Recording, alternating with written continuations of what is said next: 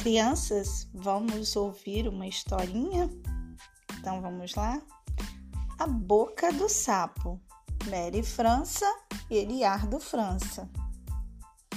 O sapo estava na beira do rio.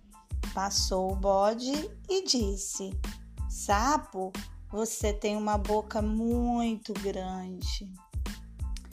O sapo respondeu: Não, minha boca é pequena. E o bode falou: Boca pequena, boca pequena é a boca do tatu. Passou o tatu e disse: Sapo, você tem uma boca muito grande. O sapo respondeu: Não, minha boca é pequena. E o tatu falou: Boca pequena? Ah, é a boca do gato.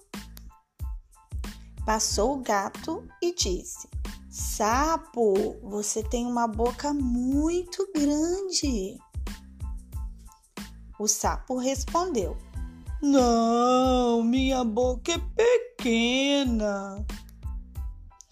E o gato falou: hum, Boca pequena é a boca do coelho.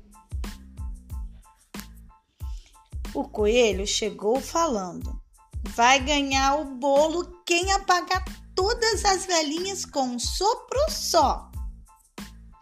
E o sapo, todo contente, falou: Ora, quem tem boca grande sou eu.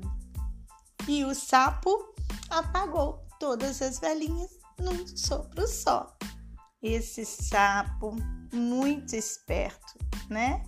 Tem a boca do tamanho certo. Um beijo, crianças!